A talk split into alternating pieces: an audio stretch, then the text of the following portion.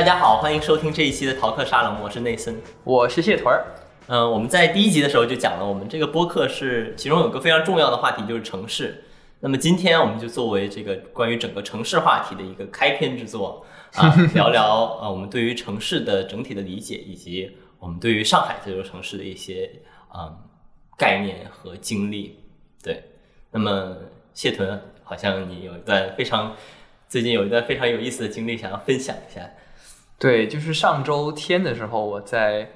呃我们家旁边的那个呃滨江步道散步。这个滨江步道呢，就是上海呃市内沿着黄浦江修的一条绿道。然后那天晚上大概五点多钟吧，就是天气也非常的好，然后我就出门开始骑车。嗯，因为我以前从那个步道走，一直是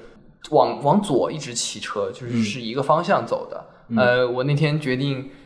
换一个方向，我决定探索一点新的东西，然后我就开始向右骑车，嗯，然后骑到了一个地方，就是骑到了一座大桥底下，我也不知道那座大桥叫什么。应该是北边那个杨浦大桥，嗯，对，我就觉得，我就觉得那个时候的天色特别美，然后我就有一种冲动，想要跳下自行车开始走路，我以为你想跳下江里去 游泳。那有点不太行。那反正就是，我就跳下自行车开始走路，嗯就我就开始往南走，就是往陆家嘴那边走。嗯然后我就记得那个时候天空太美丽了，就是那种那种粉色的呃天空，然后有那种云彩非常低，我觉得上海的十月确实那个天真的是很漂亮，对有些时候太美了。真的是，对，然后那个时候的光就是那种忽明忽暗的，嗯。反正就往往往南走，因为南边是很多的摩天大楼嘛，嗯。然后江的另一边是北外滩，那边有很多的高楼，然后有很多的灯，它照在那个水面上，然后水面波光粼粼的，你觉得非常美丽。然后就是说，它跟你走在陆家嘴里的那种感觉不一样。陆家嘴，你感觉你你的你处在这个这么多高楼大厦里面，你不知道你在哪里，就是有一种迷失的感觉。但是如果你从很远的地方看向那些摩天大楼，然后你是你走向那些摩天大楼，而不是那些摩天大楼，嗯，包包围住你，这是一种更奇特的感觉，就感觉好像我是有主动权的，我可以选择去往哪里走。嗯，然后你就会觉得从远处看那些摩天大楼非常美。我知道你你说的就是北外滩那一群，就是有好像是有两栋高楼，然后一群矮楼组合起来那个、呃复杂的那个那个一个好像是一个整体的那个那一群楼，对不对？对，就是这种感觉，就是好像，嗯，就是它不单单是一种视觉上的体验吧，我觉得更多是调动了你所有感官的。嗯就不光光是你的视觉，还有你的听觉，你耳朵里面听到了呃江上渡轮的声音，嗯然后江水拍打那个呃堤岸的声音，嗯，还有江水那股奇怪的气味。我觉得真的是有些时候，尤其是在上海江边，是有一些，就是一瞬间会有一些你很难名状的一种，好像是那个城市带给你的关于城市这个本身这个概念，用各种感官冲击你的一个过程。就是那一群楼，我当时我感觉其实挺赛博朋克的，因为它堆的比较密，嗯其实它堆的挺密的，但是你又是远远的看，好像就是最近要有一个游戏要发售了，呃，叫《赛博朋克2077》，然后它它那个城市叫夜之城，它的其中一些呃那个海报就是远远的，呃那个男主角停停在那个车旁边，然后他就站着远远看那一群远处的高楼，就是仿佛这种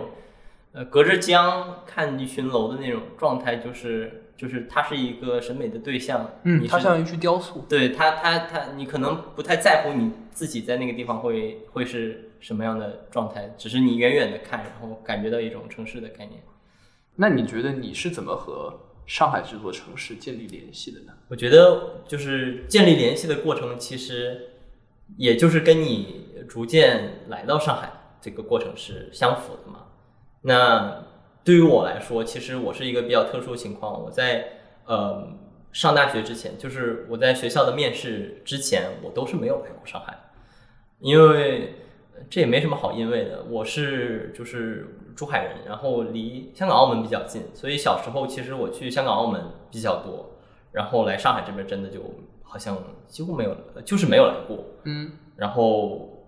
当时其实只是对上海的历史有一定了解，对上海这个城市的概念有一定的神往，就觉得是全中国高楼最多的地方，然后有有外滩那么一块儿，好像有很多以前的楼，就很漂亮。那你以前的概念可能就是很很模糊、很笼统的概念，就真正对它产生一些概念，就要从你真正踏到上海的土地那一刻开始算了。那对我来说，就是我第一次的印象，就是我刚来到学校要参加面试的前一天。呃，我们几个一起参加面试的外地同学就决定在上海简单的玩一玩，然后我也不知道，我就跟着他们坐地铁，就坐到其中一站，下了车我就开始走，走走走走走，然后就走到前面有一片巨大的草坪和树的地方，我也不知道那个地方是哪里，然后就围绕一圈就发现了一圈特别漂亮、特别高的楼，然后那个道路也特别的就修的特别好。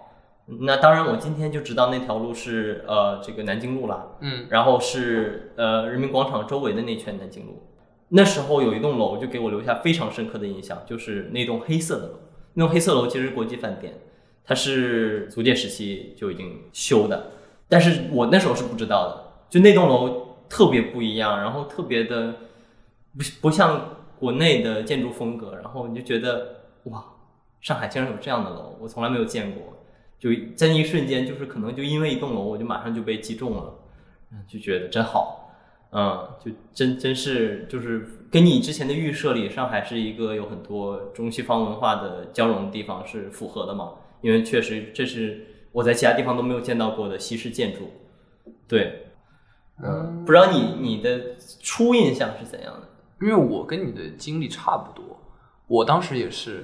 来学校报道之前，有上海的同学组织我们出去玩嘛？嗯，我们也在上海大概逛了一个晚上这样子。嗯，但是我其实那个时候我对上海没有太强烈的感觉，因为我觉得所有全国所有城市的那些展示给游客的地方都是千篇一律的。嗯，它有该有什么样的店，该有什么样的楼，我觉得都是一样的。我当时其实并没有太强烈的感觉，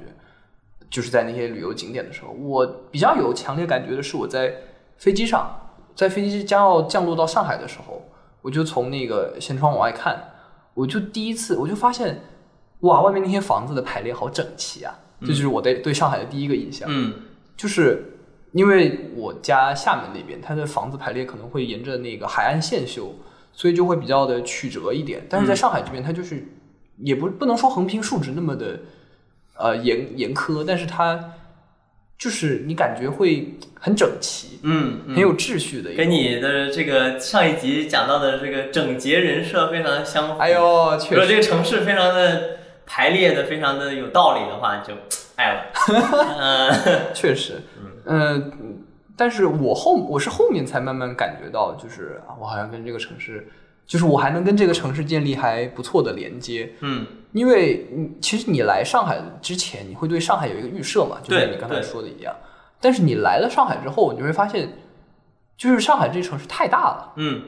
你你要在你要让一个在上海生活这么久的人，嗯，描述上海是一个怎么样的城市，其实是他说不出来的。我觉得是，而且这个描述也是苍白无力的，因为上海是一个太过丰富的城市，是对。我我又想到我当时来的经历，因为我是一个特别当时现在都特别喜欢相机器材的人，对我就特别喜欢相机器材。然后我当时我就是先把行李放了之后，我就马上就往城中间跑，因为我在百度地图上搜到上海有一家索尼旗舰店。其实我完全就是我对那个路一点概念都没有，说什么陕西南路啊、淮海中路，我对当时对那条路一点概念都没有，因为我之前都不知道有这条路的存在。然后我就去了，我就直接就坐地铁坐到那个陕西南路站，然后出来是环贸那个商场嘛，嗯，就已经算是非常的，就是那个环贸那个商场真的很漂亮，而且很大。然后我就先去吃了个益丰堂，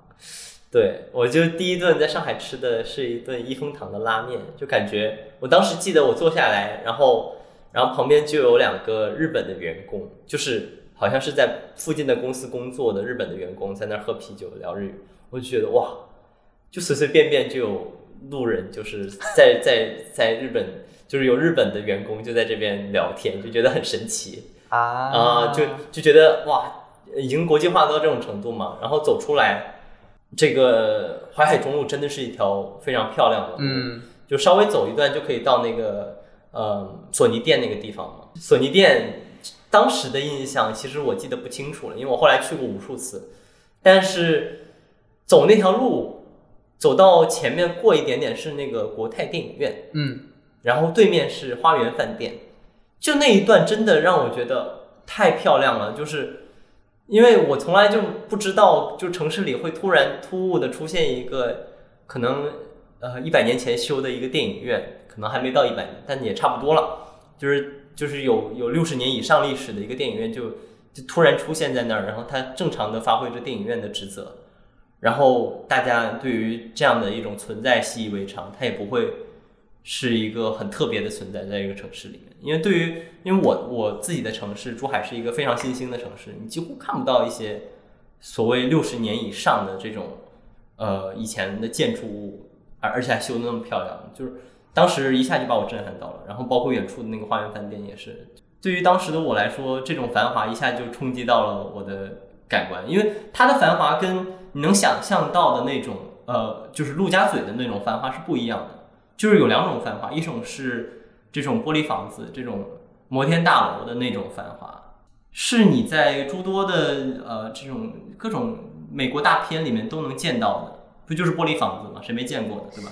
但是上海的那种是，你能看到它的旧时的繁华如何是被自然而然的延续到今天的这种状态，就是嗯这个电影院在可能在几十年前它一样很繁华，但到今天它还是那么繁华，还是有人在那儿络绎不绝的买东西。然后电影院的对面是一家超高的优衣库，啊，就这种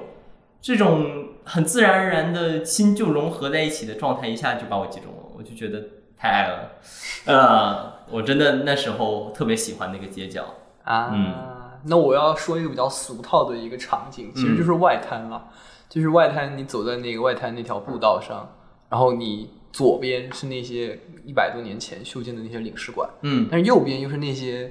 全中，比如说有全中国第一高楼，我不知道是不是第一高楼，反正就是很高的那座楼，嗯就是这种是第一高楼。就是这种啊，对，好吧，就是这种穿越的和交叉的感觉，让我觉得很有意思。呃，就是你走在那条路上，其实你能，因为我因为我我很喜欢在历史中让自己的思绪在历史中穿越，就是你你会觉得很神奇，因为好像一百年前。呃，那些一百年前的那些英国和美国的渡轮，他们其实是在这边靠岸，对啊然后有那些呃大使和商人一百年前在这个地方工作，还有一些可能是中国的一些纤夫在那边拉船，但是一百年后它变成了这么一幅呃非常繁荣的一个地方吧。嗯，就是我觉得那个时候我更多的是以一种游客的视角来嗯看这座城市的。我觉得是带着对于过去有可能发生过的这些每一个个体的事情的遐想，就带着这种遐想走在那个地方，真的会很神奇，因为你知道故事依然在这个地方发生，而且可能在对面的陆家嘴有更多的故事在发生，而嗯过了不知道多多少年之后，当我们有一个更新的一个地方存在，然后我们反观这两个地方的时候，他们的故事那种交互和叠加的状态，又给我们啊带来了新的体验就很神奇。就是你在那个地方走的时候，你其实带着一种非常复杂的，你既在思考过去的故事，也在以一种未来的视视角来来来看你现在的这一份思考。我觉得这个也是真的是为数不多的一个能带给你这种思考的城市，因为就是上海叫魔都，它魔就魔在这些新旧就在同一个地方出现，对吧？就就就是你放眼望去就能看见新和旧就在那一个地方摆放着。嗯，我们纵观其他城市，那比如说北京，它的旧城区跟它的新城区其实是有一定距离的，你没有办法同时看到呃很多不同感受的这种建筑。嗯嗯，当然说胡同那是另外一码事，但是就是像外滩这样的存在，真的是全中国可能就独此一家。嗯嗯，包括其实外滩本身它的这种呃堆叠的方式也是不同于世界上任何一个角落的，因为它融合了各个国家的各种风格，比如说有美国比较后期的这种叫 Art Deco 的这种嗯呃装饰艺术的这种风格，也有前面的这种折中主义的，就是把旧式的和新式的都融合在一起的，还有更旧的这些呃古典主义的建筑，就是这样的建筑交错的盛景，也不是在任何一个其他地方能够轻易看到的。所以我觉得，嗯，这种感受真的很复杂，也很难说在当时刚来到上海的我们能马上感受到。所以上海的很多地方，我觉得是可以慢慢消化。每一次去的时候，啊，是的，都有一种新的，随着你对于他的资料，或者对于他的理解，或者对于别人转述他的事情的不断的加深理解，你对他的那种感官也会发生变化。我觉得是有很多多音性的解读的，是很爽的一件事情。我知道，我知道怎么描述你刚才那种感觉，其实就是你能够，就是历史的螺旋上升的进程是能够被可视化的，嗯嗯，就是你能看到历史是怎么产生，对，它是怎么从一个点到另外一个点到另外一个点，嗯就是你能看到这个进程，对，对但是在别的城市可能确实看不到。因为我其实以前我也很喜欢北京这个城市，嗯但是现在回想起来，北京它可能它的其实它的那些老城区，呃，现代化的程度挺严重，就是也不能说严重吧，就是嗯已经变得很现代了，它已经不再保有以前那种生活方式了。嗯但是如果你现在再去到浦西，比如说衡山路，嗯呃，淮海中的那段那段比较老的，呃，那那一段路，你就感觉它，呃，虽然你还能看到美团和饿了么的点餐，就是那些外卖员，嗯，但是你觉得他的生活方式好像跟一百年前还是没有什么太大的差别的。或者说他们真的就是他们好像容纳了那种可能性，嗯对吧？就是容纳了各种各样的生活的可能性，就是那种旧楼里面的可能性仍然存在，然后新的可能性也存在。然后我们现在说到了浦西嘛，就是我是真的很多时候会去浦西散步的。至于散步的场所，总是重重复复那几个地方。我去淮海中路，其实可能已经去过上百次了。我我觉得真的有这个数字，因为我呃比较夸张的时期，我就算是在上学期间，我也会一周去两次，就是周五下了课去一次，然后周六周日再抽时间再去一次。去的过程中，其实我不是为了一家特定的店啊，或者为了一个买一个特定的东西，我是戴着耳机，就是坐上地铁就直接在某一个站下来，然后就走一大段路，可能要两三公里这个样子。我觉得这个过程对我来说，首先我真的如果一周不去浦西的话，会非常的，就是觉得缺了点什么的状态，因为。我们是刚才说到这种浦西碰撞和这种浦西的丰富性，这种丰富性真的是你会给你的感觉就是去逛展，去逛展览，就是从这个层面来说，浦西本身变成一个巨大的展览，变成了一个巨大的所谓的审美客体，就是它是一个呃在艺术展里的像一幅画一样的存在，而嗯、我们去艺术展其实一般我们不会跟展品产生什么多的互动，是我们看它。那么我去浦西，很多时候我自己戴上耳机在街上走，我也会有这种感觉，就是我是以一种审美的心态去看的。这种审美心态不是我居高临下说我评判这个不好，那个不好，这个好，那个好，而是把自己浸在一种就是状态里面。嗯包括你耳机带来的那种状态。嗯，有的时候我会听有声书，就是我记得有一天是去年暑假的一天，呃，一天晚上，我之前读过《挪威森林》那本书，但是我没太读进去。然后那天我就在那个网易云音乐上看到有一个人，呃，读他的有声书，我就试听了一下，我觉得特别好。然后那天晚上就戴着耳机听着那个有声书，在整个浦西就是疯狂的游走了，就是我是几乎走了不知道有多多远，我也不太清楚了，这个中间到底我走的是哪条路线。但总之，它给我的那种体验就是说，你觉得这个空间，就是上海这个空间，跟这个故事意外的契合，因为挪威森林讲的是一个其实相当资本化的一个社会，并且相当呃现代的一种生活方式，以及是有一些关于城市中彷徨的个体存在的这种呃人的心态嗯这本书吧。我觉得当时那天晚上我听的时候，我就觉得这样的故事也有可能会发生在上海这个城市。想到这一点之后，你会觉得，说不定它现在就在发生，说不定现在就有那么一个一个男生，然后他有一对进入一个非常复杂的关系里面去，然后你会觉得上海是一个嗯适合于各种故事发生的一个温床，一个场所。就是它确实，我们已经知道了很多历史上非常出名的故事，比如说医大，比如说这些，它都是在上海发生的，并且你也确实知道，比如说当你去呃微博或者呃去 Twitter 上看，能看到上海有各种各样的正在发生的非常有意思的故事，然后以及你脑子里就会设想，哎，那现在有没有可能正在发生这样的故事？有没有可能正在发生那样的故事？有没有可能？在另外一种可能性里，我现在在发生某一种故事，就带着这种非常复杂的想法听那个故事，你就突然觉得，呃，真的在那个那些街道游走，每个街道仿佛都有了一些带有文学作品的意味，就是它好像是特别适合某个文学作品里某一对某一段对话发生的场所，对，就是尽管你可能没有看过一本特别指向说就在这个地方。就发生就是在这个地方，然后呃某一个文艺作品里，在这个地方发生一段对话。但是你的想象给你带来的这种可能性，就是这个空间有可能发生这样的对话。于是你把所有的空间都赋予了这样的意义。我觉得这个真的很难得，就是上海真的有这样的魔力，让你给它赋予这种意义。那其实你就是我总结一下你刚才说的，我觉得你可能是那种喜欢观察。嗯，一座城市和它的故事的一个人，对我，我更多观察的是一座城市和它的人，而不是它的故事。嗯，就是我也特别喜欢，就是呃戴着耳机在在浦西散步。嗯，因为我觉得，就是上海这座城市给我一种感觉，就是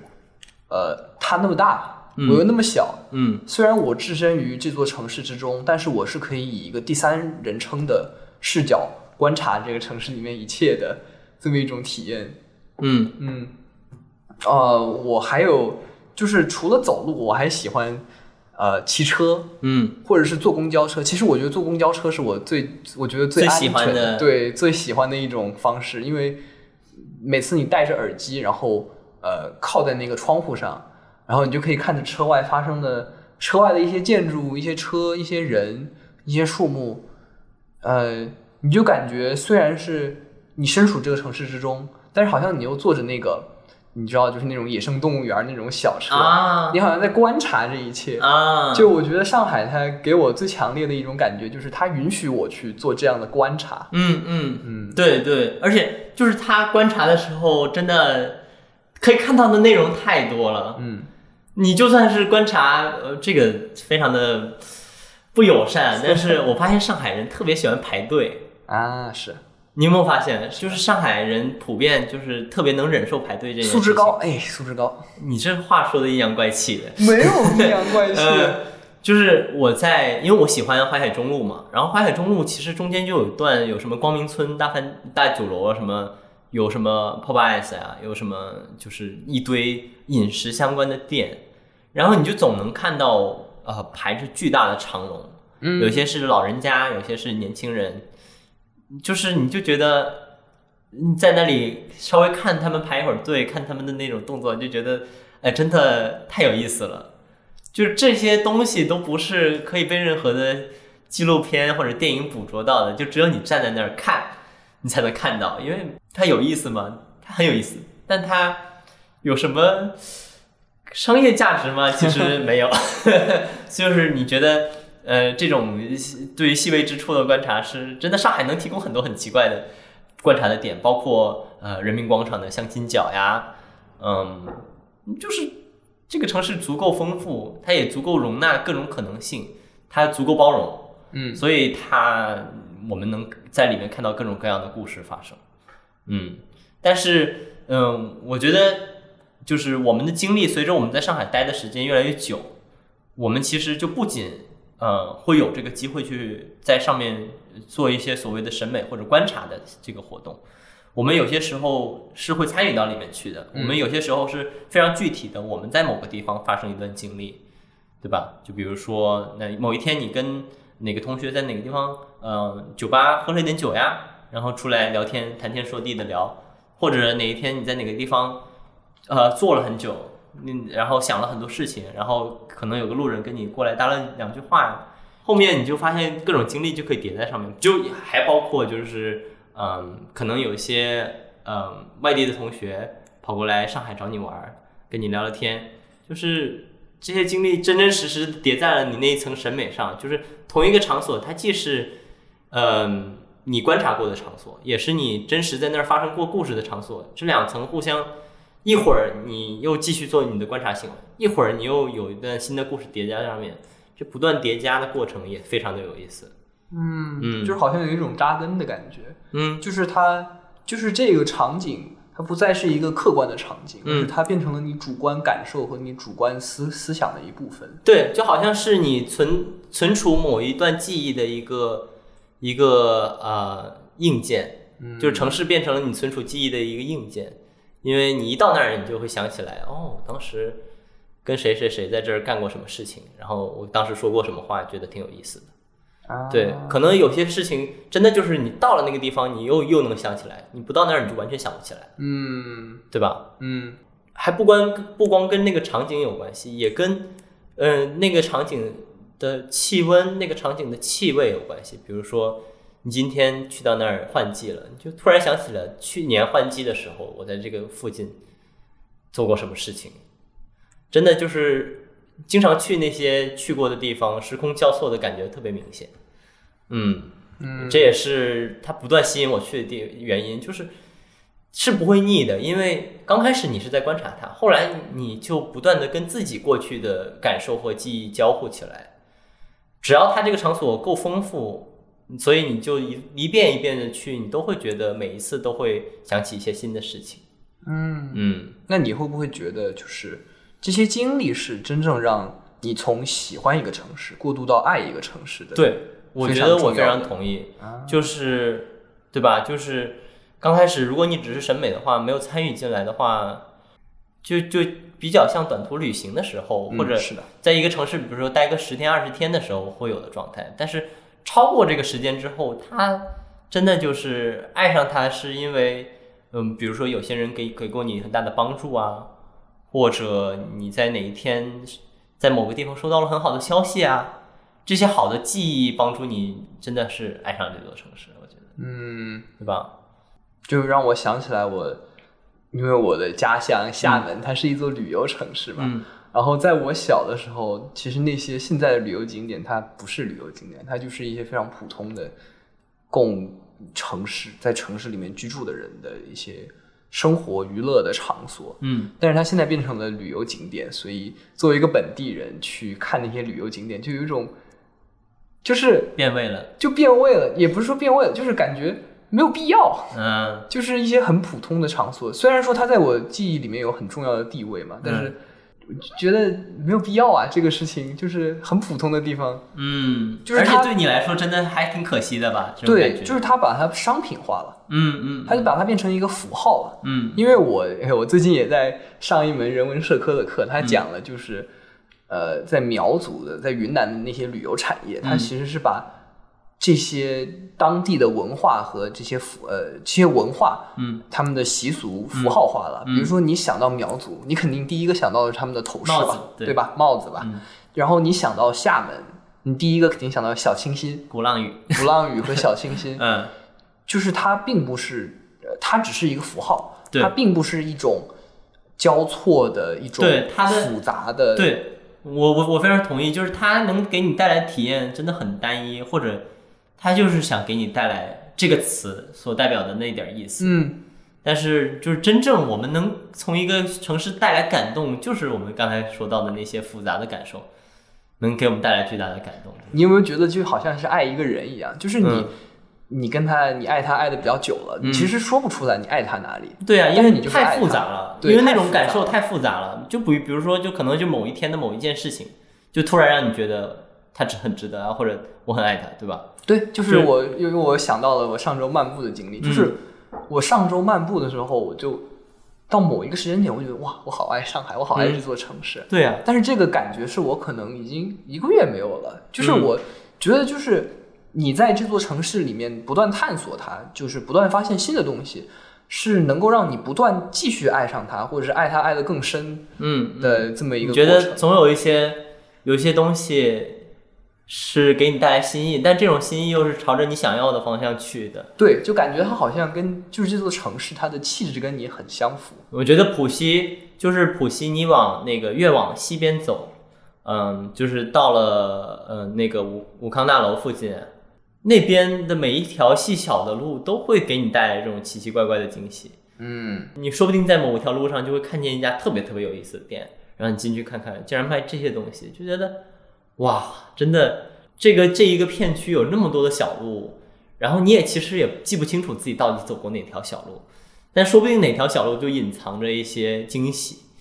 我还记得那又是去年的事情，呃，去年快要跨年的时候，好像就是跨年那一天，呃，我跟几个同学。我们从呃那个呃钱学森图书馆往回走，往回走就是往东边走，然后就路过一家那个卖旧货的店，就上海有一些那个卖旧家具啊、旧书啊、旧旧这旧那的那种店，然后就进去，我们几个人就进去翻看书，结结果翻翻翻翻翻，就看到一一些非常有意思的书，比如说啊有一本就是。呃，很多年前出版的，我不太记得具体的年份了，就是叫《东方巴黎》，就是讲上海的一些建筑的一些呃有意思的故事的。我就觉得真的就是就是在这些很奇怪的角落里面，就能翻到特别有意思、有有文化底蕴的内容。然后它也不贵，它可能就十块，然后你就把它买下来了。所以我都不把这个东西视为消费，就是一个探索并且获得的一个过程。真的，这样的过程会让你真的很觉得很难得，就是这样的经历真的很暖心啊。嗯嗯，就是像你刚才说的，你在这座城市里面探索，其实你呃，就是你不仅只是这个城市的一个部分，这个城市其实也是你的一个部分。嗯，就是你在这个城市里面探索的过程中，其实也是不断在发现你自己是谁，并且确定你就是这样的一个人的一个体验。对对，非常同意，非常同意。有时候也真是，嗯，我到了今天，我是可以把浦西四号线包围内的大部分地铁站都背下来的，就是把他们他们的关系都背下来了，就可以可以见到我是多么爱浦西那块地了。就是真的是，嗯，我记得我去年去年生日的时候，我生日那天特别痛苦，因为我生日上午要考一个数学，我这个人数学特别不好，然后对，然后上午要考一科数学的期末考试。我觉得特别崩溃，然后考完之后，考的应该不怎么怎么样吧。然后，总之，原本我打算去泡温泉来着呢，就一个人去泡温泉。后来觉得有点疲惫了，泡不动了，我就呃坐地铁到了那个到了人民广场。其实我那时候不知道自己会去哪儿散步，我只是说我想去散散步、散散心。然后我就顺着人民广场往那个稍微北一点、北一点的地方走，因为南京路跟北京路是平行的两条路。北京路就在南京路稍微往上一点的一个街区的那条路，我就那时候我也不知道有北京路的存在，以前我都是逛啊淮海路和南京路的，嗯，这这两条路是以前在以前也是两条大路嘛，就是非常出名的两条路。然后我那天去逛，我就走到了南京路的北边，就去北京路，我就顺着那条路越走越走越走越走，就突然觉得心情就被打开了，因为。因为呃，不知道为什么那天竟然到了五月份，在上海还蛮凉快的。我生日是五月份，然后就是五月份上海蛮蛮凉快的那天，我披着外套，然后非常快的走，然后走着走着，然后就会有家人的红包发过来啊，然后有人问候，就是说啊你生日生日快乐，然后给你一些红包，然后就是不知道怎么的，就心情突然越来越好起来。其实其实也没有什么跟别人有什么沟通交流，就是。你就觉得在这个城市里走走路，然后踢踢落叶，嗯，然后听听鸟叫，就觉得一下心情就好了。啊，我也有这样的体验，就是我在今年暑假的时候，嗯，我有一个周末，我就突发奇想，我就说，哎，哎，今天这么无聊，干嘛不出去走走呢？嗯，然后那天我记得是中午十二点，我出门，然后吃了个麦当劳，然后就开始坐着车往浦西走。然后我到了浦西之后呢，我就。嗯，一开始我先走路嘛，嗯，走着走着我打算骑个车吧，嗯，然后我就骑车，呃，当时我就是骑车，大概骑到了衡山路那个地方，嗯，然后那天的阳光就特别的好，嗯，然后你也知道浦西那种法国大梧桐嘛，嗯，阳光从那个法国大梧桐的叶呃叶子的缝隙间透过来，然后、嗯呃落在地上，然后那些光斑非常美。嗯，我也是，那条路真的很漂亮，对吧就是特别是法国梧桐那个阳光一照，真的太漂亮了。然后空气又很清新。。对对，然后我本来那天其实没有什么太强烈的情绪，但是就是走着走就觉得心情变好了呀。嗯然后我记得我那天就是一鼓作气，就是从就是衡山路那边，我一路骑车骑车骑到了外滩，嗯然后在路上你就可以看到，在衡山路那边，特别是有很多的大使馆，然后有很多的外国人在那边聚居嘛，然后就可以看到很多咖啡馆，嗯那种露天的咖啡馆，嗯然后很多人就坐在外外面聊天啊，就是你在欧美可能会看到的那些场景。嗯然后你往西往东边骑，一直往东边骑，嗯然后就会穿过一条那种呃，就是城隍，啊，也，不是城隍庙，反正就是那种旧货铺子，就是那种很有中国特色、很有八七八十年代那种风格的那种旧货铺子。嗯呃，再往东边走就是外滩，然后你就会觉得哇，这种又洋，然后又中，嗯，然后又现代的这种感觉串在一起了，一下子、嗯就是被打通的那种感觉。就是我觉得这样的感觉是能够给我带来好心情的，然后这种好心情转而能让我就是更喜欢这座城市，因为我觉得它跟我的气质是符合的，嗯嗯，它能够给我带来好心情。我觉得上海就是我我刚才想了一想，落实到为什么它这些路都会给我们带来好心情，其实就是我觉得有一个非常重要的原因是它路真的很安静。嗯。就是不会有嘈杂的车辆在那儿穿梭，它的车辆都被集中到几条大路上，嗯。小路上就是车比较少，而且就是相对来说，上海的行车文明程度非常的高，所以不会成天哔哔哔哔哔哔哔，就是就是你听到鸣笛声的声音其实是比很少，然后它的那些路总是有法国梧桐，就是绿化笼罩着，你就觉得首先不会是。就是与之形成鲜明对比的是香港，香港的路边是没有树的嘛，就树很少，然后两边的楼特别特别特别的高，然后行人道特别特别特别特别的窄，嗯。你在香港就会有很压迫的感觉，很压很压抑的感觉，但是上海就是它的浦西的一些小路是与这种感觉恰恰相反的，嗯。它的两边的楼都很矮，然后是普通的居民住的地方，然后行人道相对的宽，然后树一直都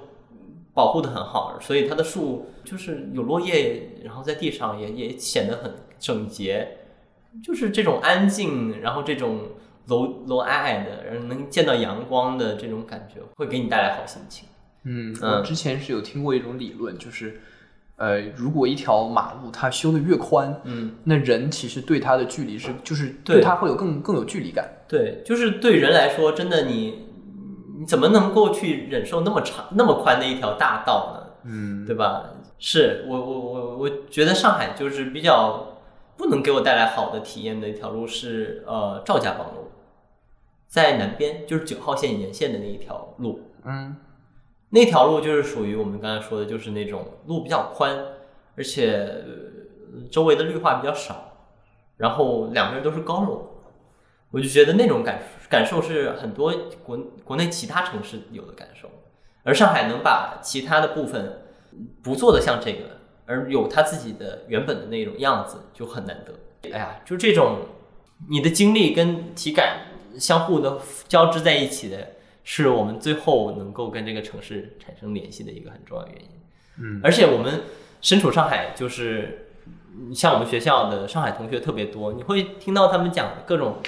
上海的有意思的事情，然后你下次到那儿的时候，又会带着那种视角，哦，这儿发生过这样的事情，就觉得哎，还蛮有意思的。嗯，你就觉得这个城市活了，嗯活过来了，对啊是死的。对啊，就自己的经历、别人的经历都混混杂在一起，给你带来一种非常复杂的体验。我想到一个兵马俑，我前几天呃走到路上就看见看见有一个栅栏里面，然后有两个兵马俑，兵马俑嘴上戴着口罩，我就把它拍下来，我觉得特别有意思，真的就是就在路上就会遇到这样的有意思的状态的东西。啊，嗯。哦，还有一点，跟我们之前说的很有关系，就是你在上海走的时候，经常会看见，就是莫名其妙有个地方，哎，就贴了一个什么文化保护的那种嗯，小牌牌，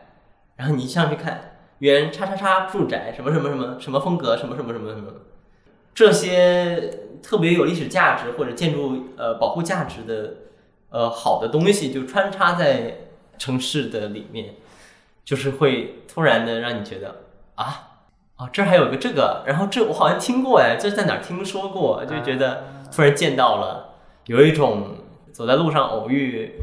偶遇明星的那种感觉。嗯，嗯我觉得其实这个经历就是又回到我们刚才说的，就是你怎么爱上这座城市的。我觉得就很多啊，就是这些都是我们爱上城市的理由，而且这些这种爱，它不是你每天二十四小时。嗯呃，二十四期都能够感受到，你就就很很确信我爱它，嗯而是说你在在散步的时候，或者你在探索的时候，你在不经意的时候，在那电光火石那一刹那，你觉得哎，我好爱他。嗯，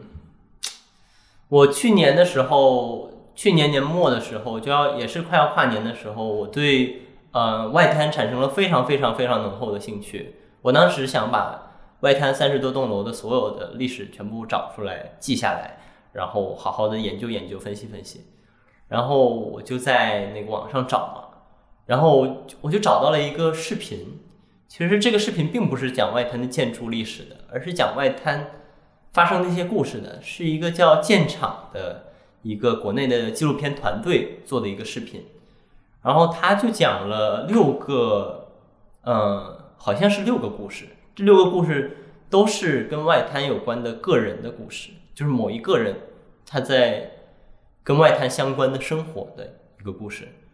然后，嗯、这六个故事各有不同，比如说有呃外观呃外滩那个呃楼的灯光设计师的故事，有呃住在外滩附近，然后呃跟一个外国人结婚，然后待在上海的一对夫妻的故事，然后有那个呃江海关，就是那个海关大楼上面手中人的故事，然后有纪录片，呃有好好像是一个什么纪录片导演的故事。就是把各种人的故事混杂在一起讲给你听。这六个故事讲完之后，最后他放了一首就是罗威写的，嗯，给外滩写的一首算是主题曲，就是外滩好像每一天在一个固定时间就会播放，然后整个外滩的灯光秀就会开始。那那首歌叫嗯外滩漫步。然后当时我去年年末的时候，我听了那首歌，就是就在纪录片里听到那首歌，那首歌其实是我第一次听，然后瞬间我就觉得一下子就被击中了，我马上就开始就是连眼泪稀里哗啦就流出来，就是我今天回想那个时候为什么会那么感动，或者那个状态为什么会突然就被击中，其实原因就是我们前天前面说到各种经历或者各种想法都是。一层一层的，就比如说，嗯，我们初期我们对于上海的预设，对于上海的历史的了解，可能是一层，然后我们对于呃刚开始我们对于上海的审美的过程，就是我们以一种嗯好像去逛艺术展的心态去看上海，这个过程中我们获得那种体验又是一层，然后接下来我们的经历堆叠到上面，可能又有很多层。这个过程中，我们又不断补充关于历史的那些层面，以及关于审美的层面，就是这些混杂在一起。接下来呢，又有我们了解到的别人在上海发生的有趣的或者有有些悲伤的故事，呃，我们知道的这些事情，我们对这些事情的感受有一层，以及我们想象中可能会发生在上海的各种各样的，嗯，有趣或者悲伤的故事的那一些想象又变成了一层，然后最后。我们自己在当下那个状态，